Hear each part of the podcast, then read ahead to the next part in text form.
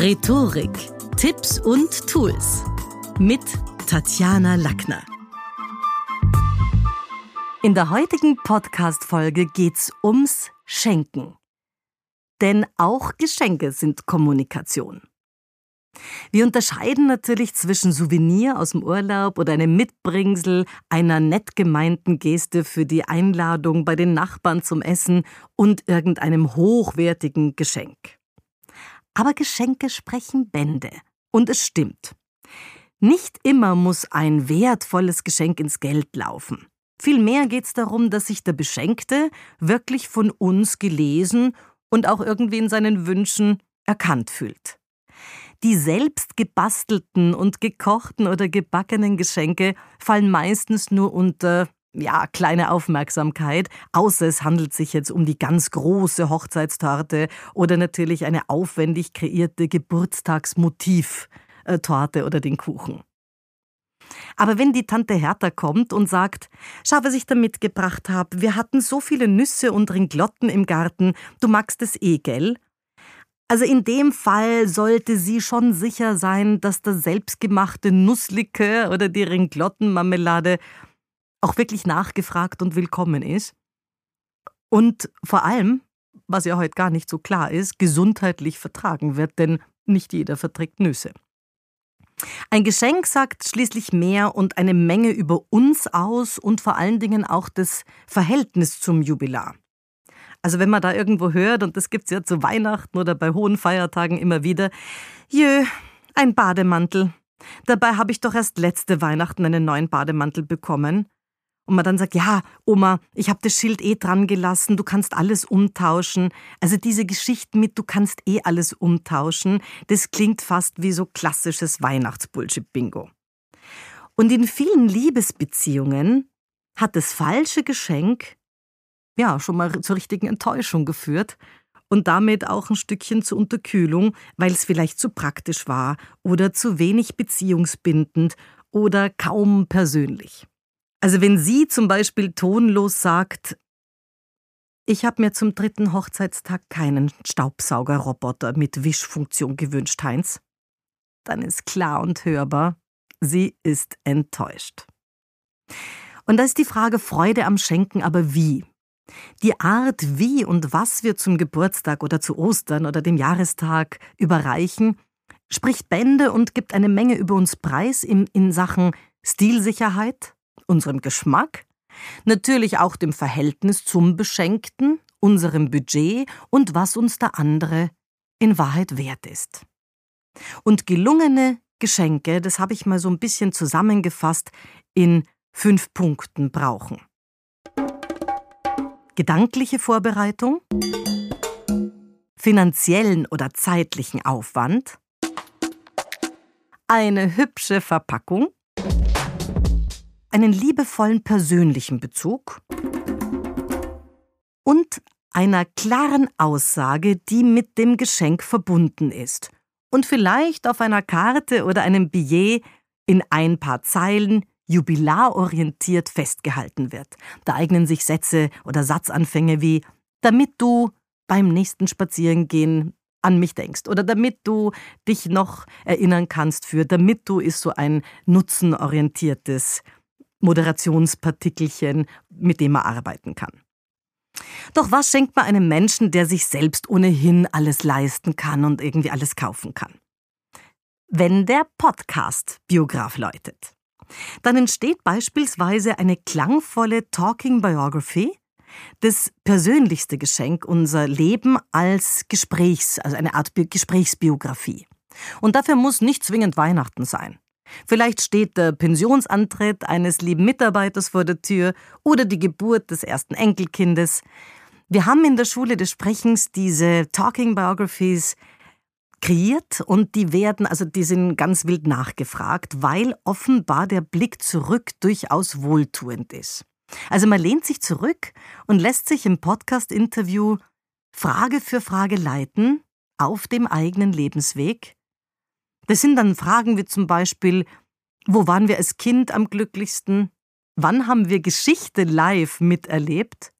Zurückblicken hat viel mit seelischer Reinigung und Orientierung zu tun Und im Zuge eines Lebens drehen wir uns immer wieder mal um und, und genießen auch so ein Stückchen den Blick auf den eigenen Weg und die Kilometer, die wir weitergebracht haben. Das tut dann richtig gut und wir haben schließlich auch, ja, bestimmt schwere Zeiten hinter uns. Und wie vom Gipfel ins Tal zurückblicken, sehen wir dann unten den Weg, der sich zu uns raufschlängelt und tausende Schritte haben wir gehen müssen und mit hunderten Menschen Worte wechseln. Und deswegen ist dieser professionelle Rückblick, der bietet eine völlig neue Qualität. Wir durchschreiten so ein bisschen unser Leben wie in einer Art Dokumentation. Und im Gespräch mit einem Podcast-Biografen, das sind Männer oder Frauen, die bei uns die Sprecherausbildung gemacht haben, tolle Voice-Overs dann haben, die dann selber auch diese eigene Doku besprechen und die ausgebildet sind, uns da durchzuführen äh, die eben so eine eigene Lebensgestaltung dann auch zusammenstellen. Im Sinne von, wer bin ich eigentlich? Von wo bin ich in meinem Leben gestartet? Wie wurde ich erzogen? Was hat mich geprägt? Oder auch, was wird vielleicht irgendwann von mir bleiben? Diese Podcast-Biografen und Biografinnen fangen dabei berührende, witzige, gescheite Momente ein und die so entstandenen Talking Biographies sind nicht zu verwechseln mit einem Fotoalbum oder schriftlichen Memoiren. Ich habe manchmal das Gefühl, man bekommt da wesentlich mehr und das auch noch vertont. Da ist auch Platz für ein Lieblingsrezept, das weitergegeben werden kann oder ein Stückel vorgelesen aus einem handgeschriebenen Liebesbrief von Anno dazumals. Manche sprechen über ihren Familienstammbaum, während sie so alte Fotos durchblättern und ihnen Dinge einfallen und so auch den jüngeren Familienmitgliedern wertvolle Informationen weiterreichen. Und das, was ich besonders finde, ist, dass jede Talking Biography ist irgendwie wie ein Schatz und völlig anders von der anderen, weil ja auch jedes Leben anders ist. Vielleicht hat jemand noch den ersten Gehaltszettel aufgehoben. Oder ich kann mich an eine Dame erinnern, die hatte noch Konzertkarten aus alten Tagen als Andenken an einen unvergesslichen Abend mit der Jugendliebe. Also das heißt, Schenken hat eine Menge auch zu tun mit Persönlichem. Und da kommen wir noch zu einem anderen, zu einer anderen Dimension des Schenkens, nämlich die eigene Stimme als Geschenk. An was denke ich da? An Eltern zum Beispiel. Eltern, die sich beim Schenken Mühe geben und dem Fahrtpflanz irgendwie auch vorleben, dass man sich Gedanken im Vorfeld macht, um den anderen auch ein Stück lesen zu können, die werden wahrscheinlich die Früchte ihrer Bemühung, also hoffentlich eines Tages, auch selber ernten können. Wer Kinder jedoch mit Geldgeschenken oder nur Kontoüberweisungen oder Gutscheinen abspeist, ja, der darf sich dann nicht wundern, wenn es vielleicht beim nächsten Muttertag dann umgekehrt auch wenig kreativ und vielleicht ein bisschen liebloser zugeht, weil sie es ja nicht gelernt haben, die Sache mit dem Schenken. Wenn nämlich das Kind gelernt hat oder nur gelernt hat, irgendwas zu schenken, dann wird es auch als Erwachsener das wird schwierig werden, das völlig umzudrehen und da erst ein Lernprozess sein, wie man das anders handhaben kann. Und wie wäre es deshalb für die Kleinsten, statt der Tony-Box, die es ja gibt für ganz kleine Kinder, mal mit etwas Selbstgelesenem? Dank Kindergarten und Volksschule basteln die Kiddies für uns. Und wir? Wir kaufen. Ich find's feiner, sprechen Sie Ihrem Liebling doch die schönsten Geschichten oder Witze in Form eines Podcasts auf Kinder mögen's, wenn sie ihren eigenen Vornamen hören oder ihre Lieblingsgeschichte vertont haben. Je persönlicher sie angesprochen werden, umso begeisterter sind sie und sie wollen die Sache immer wieder hören. Und dieser, diesen individuellen und persönlichen Bezug wird eine professionell abgemischte Märchen-CD aus dem Kaufhaus nie erreichen. Also das heißt auch mal ein bisschen so die Stimme selber verschenken, wenn man das Gefühl hat, man macht damit jemandem eine Freude. Eine andere Sache, die ich auch so zum Thema Schenken gesammelt habe, sind sprechende Fotoalben. Sprechende Fotoalben, da verhält sich's genauso wie mit vertonten Fotoalben. Also Kinder lieben die Geschichten rund um ihr Älterwerden und können die oft gar nicht oft genug hören. Also die wollen dann, sagt, erzähl mir das noch einmal, als ich damals, du weißt schon, beim Radlunfall und so. Also die wollen das, manche Dinge immer wieder hören.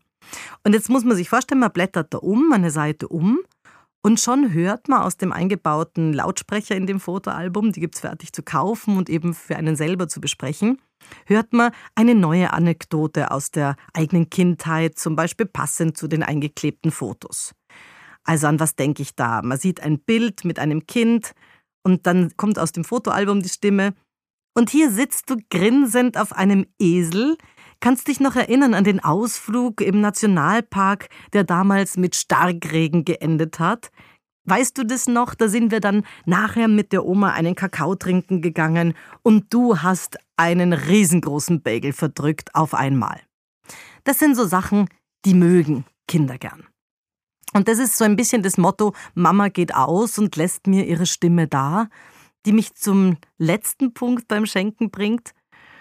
Das habe ich auch bei meinen eigenen Enkelkindern erlebt. Also was tröstet die Kleinen, wenn wir abends nicht zu Hause sind, um ihnen was vorzulesen? Am besten die Babysitterin spielt selbstgesprochene Files von Mama, Papa oder auch der Oma ja irgendwie ab und das Kind lauscht den vertrauten Stimmen. Fazit? Schenken bleibt immer eine persönliche Angelegenheit, egal in welchem Alter. Mit Podcasts oder Talking Biographies lassen sich tolle Geschenke zaubern. Und jetzt nochmal bei den Talking Biographies helfen uns die Profisprecher, bei den eigenen Kindern sollten wir selber ans Mikrofon. Anlassbezogen stellen wir beim Schenken besser stets, warte, Anlassbezogen stellen wir beim Schenken besser stets den Jubilar ins Zentrum unserer gedanklichen Vorbereitung. Das war's für heute. Besuchen Sie mich doch in der Schule des Sprechens in Wien. Auf Facebook, LinkedIn, Instagram, YouTube und auf Clubhouse. Oder auf sprechen.com.